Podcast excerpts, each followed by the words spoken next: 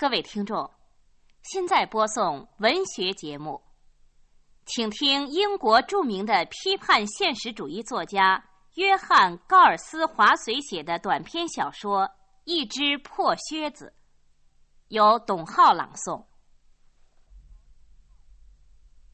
剧本顺流而下，巡回演出的第二天中午，演员吉尔伯特·凯斯特。从东海岸的海滨寓所走出来，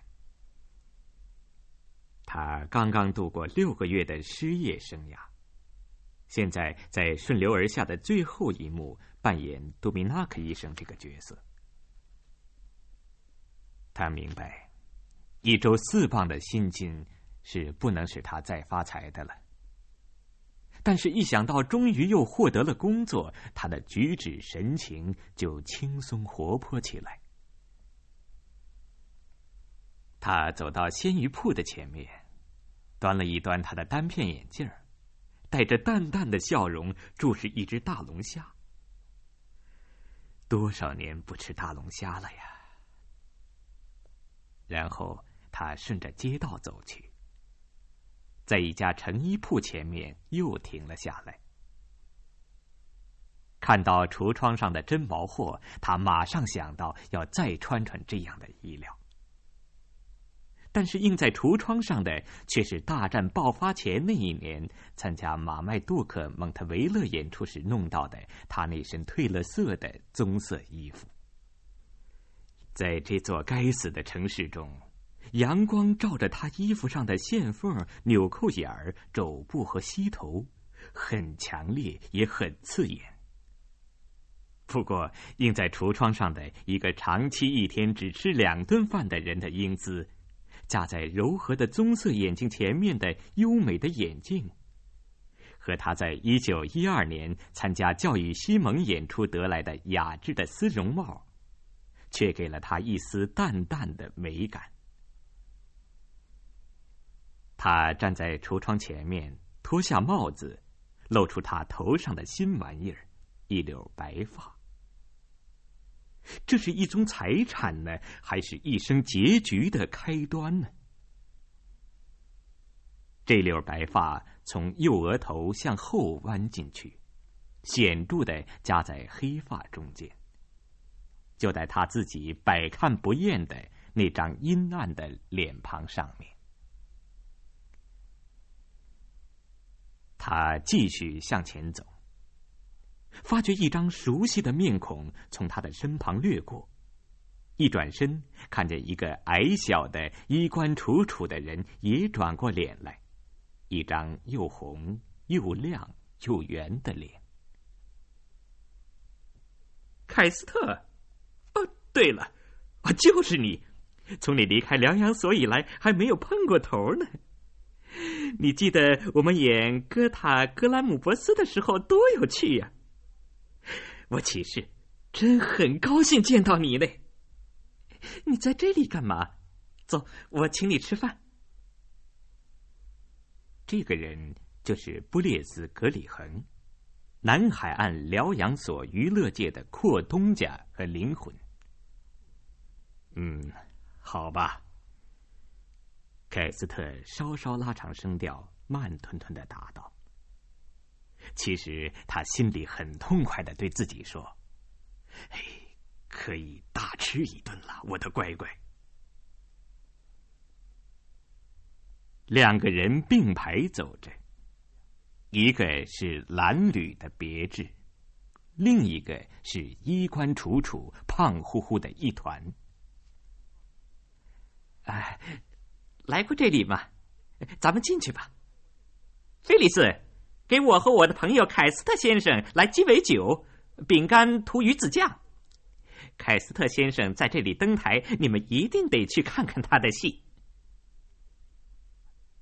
给他们端来鸡尾酒和鱼子酱的女士，用她那双蓝眼睛打量了一下凯斯特，眼光中充满了兴趣。好极了，他不知道凯斯特刚刚度过六个月的失业生涯呢。凯斯特，把你的鸡尾酒带上，咱们到那个小房间去，那边不会有人的。哎，咱们吃些什么呢？大虾好不好？呃，可以，我就爱吃大虾。凯斯特喃喃的说：“这房间很好，很宽敞，进来好吧，凯斯特。碰见你真太叫人高兴了。你是我们曾经有过的唯一数得上的演员。谢谢你，还好。”凯斯特答道。这时他心里想：“这家伙是不中用的半瓶子醋。”不过人还好。啊，请坐。哎，堂官，来一只又好又大的虾，呃，一盘色拉。另外呢，嗯，一小块牛排，加上炸的脆酥酥的土豆片儿，一瓶我喜欢喝的白葡萄酒。呃，还有，呃，来一盘甜酒蛋卷儿，多放点糖和甜酒啊。房间里摆着两张小桌子。他们两个人占了一张，面对面的坐下来。呃，祝你时运亨通。布列斯格里恒说：“呃，时运亨通。”凯斯特答道。这时，鸡尾酒咕噜噜的滚下了他的喉咙，发出了回声：“时运亨通。”呃，你觉得近来戏剧界的情况怎么样啊？这个问题问的正中下怀，呃，简直糟透了。凯斯特慢条斯理的说：“ 真是糟透了。”布列斯格里恒说：“呃，呃，我觉得是缺乏天才，你说对不对呀？”凯斯特心里想：“哼，缺乏钱。”凯斯特。你这一阵子演过什么大角色吗？《哥塔格兰姆博斯》里面你演的太棒了。哎，没演什么，这一下有些松懈了。他的裤腰碰碰他的肚子，好像也在发出回音，松懈。啊，菜来了，凯斯特，吃不吃虾钳呢？哎，谢谢，什么都行。这时，凯斯特心想：“吃吧，一直吃到肚子发胀，压迫裤腰，发出警告为止。多么丰盛的一顿好饭呢！”凯斯特突然滔滔不绝的大谈戏剧、音乐和艺术。他那个矮小鄙俗的东道主，把眼睛睁得滚圆，不时的发出惊叹声。这些显然大大的鼓舞了凯斯特。哎呀，凯斯特！布列斯格里亨突然叫了起来：“你有白头发了！也，从来没有看见过的呀！我对白头发很感兴趣。哎，我们这话你可别怪我冒失，凯斯特，这是突然有的吗？不，这是慢慢长出来的。”怎么回事呢？有一句话已经滚到了凯斯特的唇边，哼，你挨挨饿看。可是这时他回答说：“我也不晓得。”哎呀，我觉得你那绺白发好极了。啊，再来点蛋卷吗？我常想当个职业演员，有像你那样的天才过过演员的生活。哎呀，一定美极了！凯斯特，抽支雪茄吧。唐官，来咖啡雪茄。今晚上我要来看你的戏，你在这里总得待上个把星期吧？凯斯特没有回答他的话。寂静，使凯斯特的视线离开他不断喷吐着的烟圈。布列斯格里恒坐在那里，嘴唇微微张开，衔着雪茄烟。他那像小圆石般明亮的眼睛盯住桌布外边，接近地板的什么东西。是他烧着了自己的嘴吗？布列斯格里恒的眼皮跳了几下，望望凯斯特，像狗一样的不安的舔舔嘴，然后说道：“我是说呀。”老兄，你别把我不当人看。你手头真的很很紧吗？我是说，如果我能帮得上忙的话，你就直说吧。咱们是老朋友了，你又不是不知道。而且，又一次，布列斯格里恒的眼睛睁得滚圆，注视地板上的什么东西。凯斯特的眼光跟着扫了过去，悬在地板上空的，是他那只破靴子。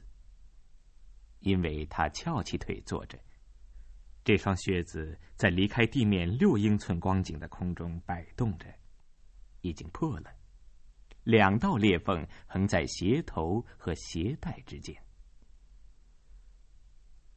对了，凯斯特自己明白，那是他靠扮演傻瓜一剧中贝蒂卡斯戴斯得来的一双靴子中的一只。那是在大战就要爆发的时候的事。真是一双好靴子呀！而且这是除了他现在精心保护的演杜米纳克医生用的靴子以外唯一的一双了。凯斯特的视线从那只破靴子移到布列斯格里恒的身上，看到他头发梳得光光的，带着关注的神情。凯斯特苦笑了一下，说：“ 不，不要，谢谢。干嘛呀？嗯，没，没什么，我只是偶然想起的。”布列斯格里恒的眼睛又一次的，可是凯斯特已经将他那只脚放下了。布列斯格里恒付了账，站起来。老兄，对不起，我两点半钟还有约会。见到你真太高兴了。再见，再见，凯斯特说：“呃，谢谢你。”现在只剩下凯斯特一个人了。他手托着腮帮子，眼光透过镜片儿。落到了喝光了的咖啡杯中。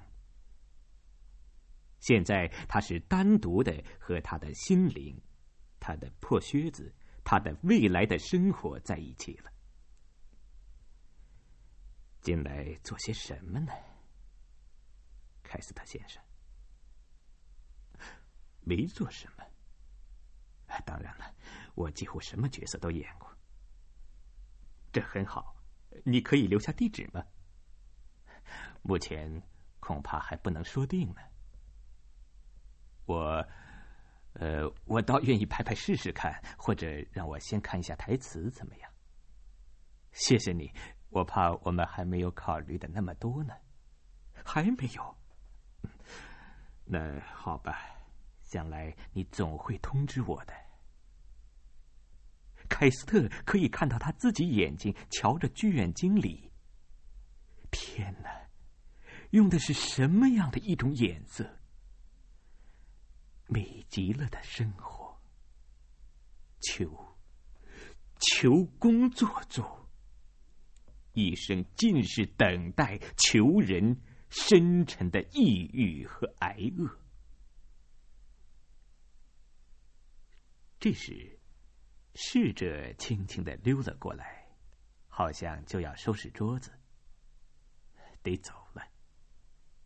那时，两个年轻的女人已经走了进来，就在他和房门之间的那张桌子的旁边坐下。他瞧见他们在看他，他的灵敏的耳朵听见他们在絮絮的低语：“啊，没问题，是，是在最后一幕。你瞧瞧，他那绺白头发。哦，对了。”对了，不就是那绺白头发吗？不就是他吗？凯斯特挺起腰板，微微一笑，端了一端他的眼镜。他们居然已经认出剧中的杜米纳克医生就是他了。先生，您不用什么了吧？我要收拾桌子了。当然，当然，我就走。凯斯特挺挺身子站了起来。那两个年轻的女人抬头望望他。凯斯特神态英俊，带着淡淡的笑容，从他们的身子旁掠过，尽力不让他们看见他那只破靴子。刚才播送的是英国著名作家高尔斯·华绥的短篇小说《一只破靴子》。这次文学节目播送完了。